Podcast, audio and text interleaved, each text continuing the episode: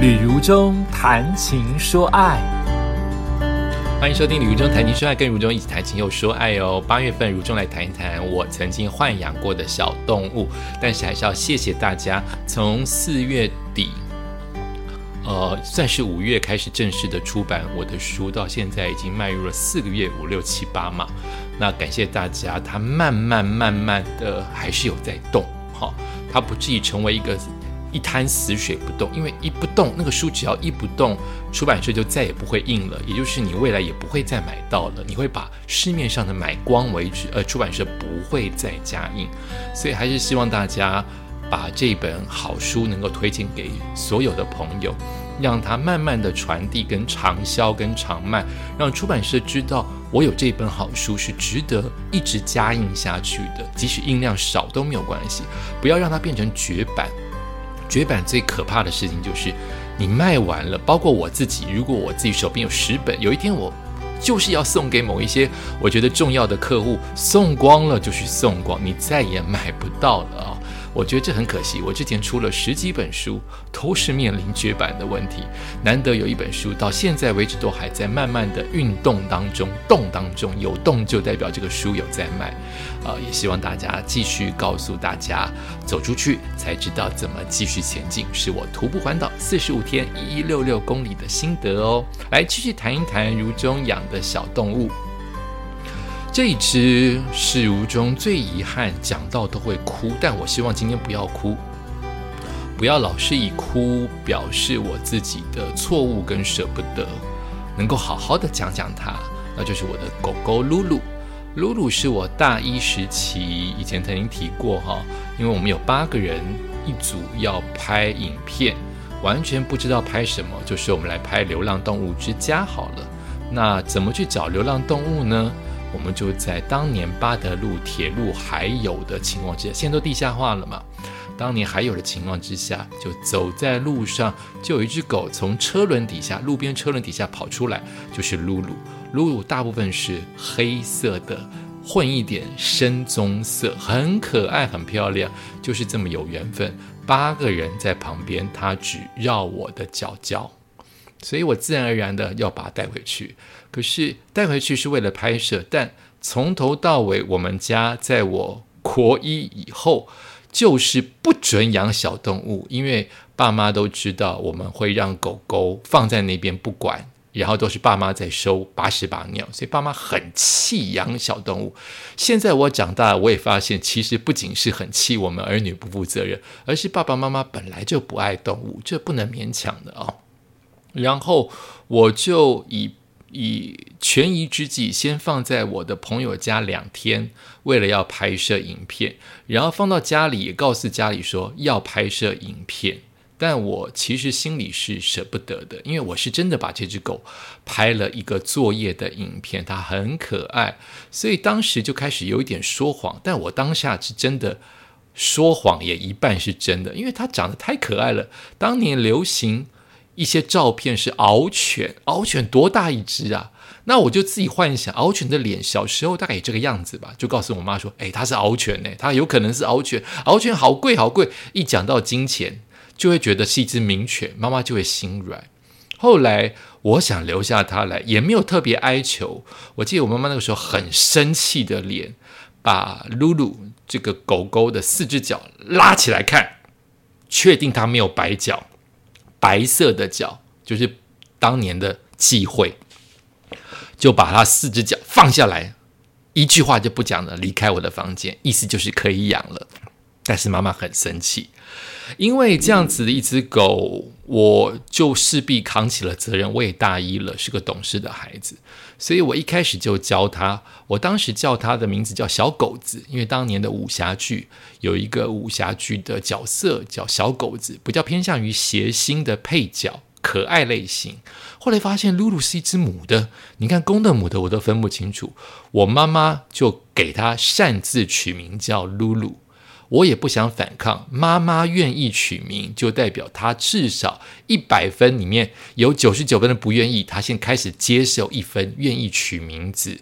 我就叫她露露。事实上，我觉得露露这个名字有够怂，有够难听的。可是露露至少比较像女生呢，就养下来了。露露前两三天待在我们家，就是天天哀嚎。我就是把它养在我们家一平大的后阳台。它很小一只，所以一平大很够他活动。可是他一直哀嚎，我就会敲铁笼子，逼他不能不，就逼他恐吓他不准叫，不叫你才能在我们家活下去，不然我妈妈不可能让我养，整个公寓也会抗议。他大概适应一个礼拜，我的露露再也不叫了。他适应了我们家，好都是很残忍的，他就再也不叫。后来有几次叫，包括可能奇怪的碰到了一两次的客人，或是外出第一次看到海的时候，他叫了哦，那个叫雄壮威武。后来就不叫，因为他知道不叫就有在我们家乖乖的生存，想来就会有一点不忍心。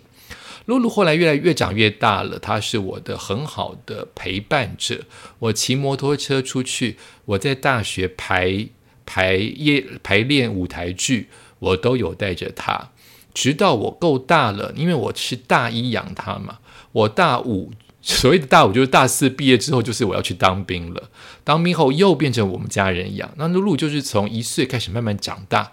后来我入社会了，她就变成了。呃，我忽视的对象，露露有一个病叫做眩晕，所以我都会觉得我是活该哈，因为我忽略了她，所以现在眩晕也在我的身上发作，活该哈。呃，露露就是会有一些免疫系统的问题，但是它反射出来就是它会眩晕，所以露露会滚，那个会上下颠倒的滚，它就跟我一模一样的眩晕的状态，然后便便都会在她身上裹着。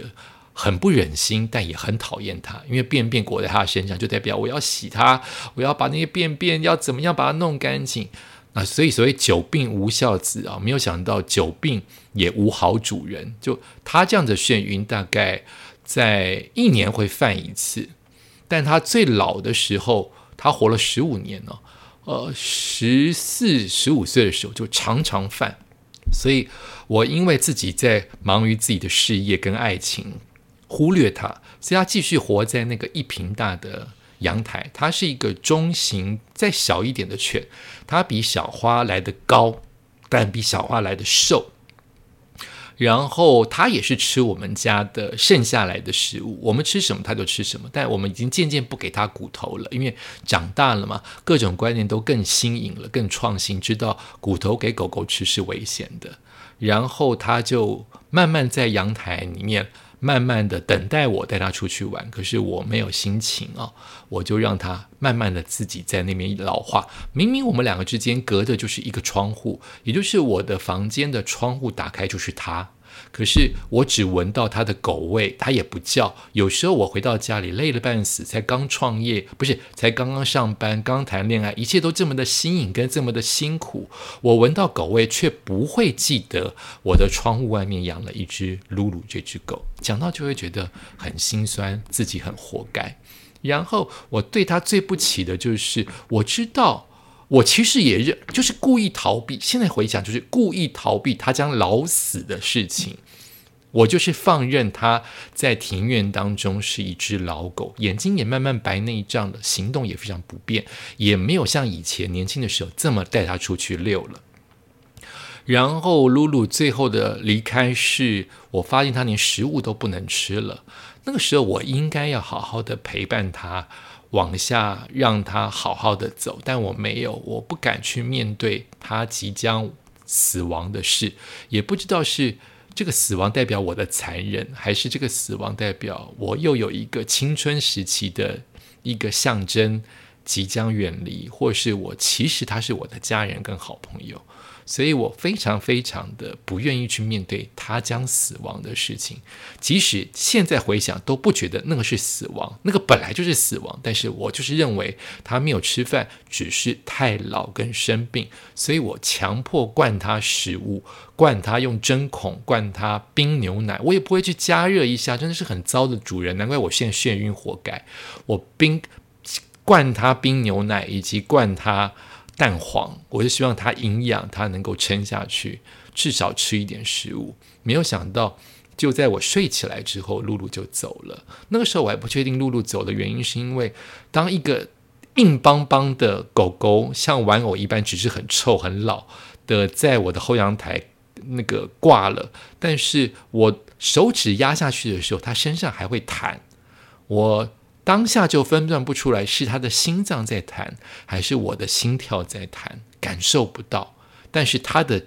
脸的状态就是完全是死亡的脸的状态，然后我就找了呃狗狗的葬仪社把它送走，呃，他装了纸盒子，然后葬仪社的人还故意把它算的比较重一点，拿我比较多钱一点。那我们这些主人就认为已经最后一程了，不要跟人家计较，他就被送走去火化。我也不知道他送到哪里去火化，或者是葬仪社如果。没有良知的话，把它丢掉，我也没有办法，他就被送走了。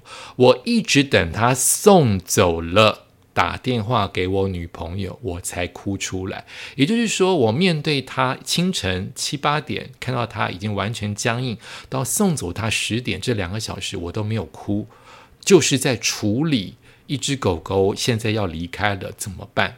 直到打电话给我女朋友，我才爆哭出来，而且我非常非常的。呃，越活越久，到现在当然好好很多。当年的那一段时间，越活越久，就觉得我对他非常非常的亏欠。我为什么喂他冰的牛奶？我热一下不多好，温温牛奶也好啊。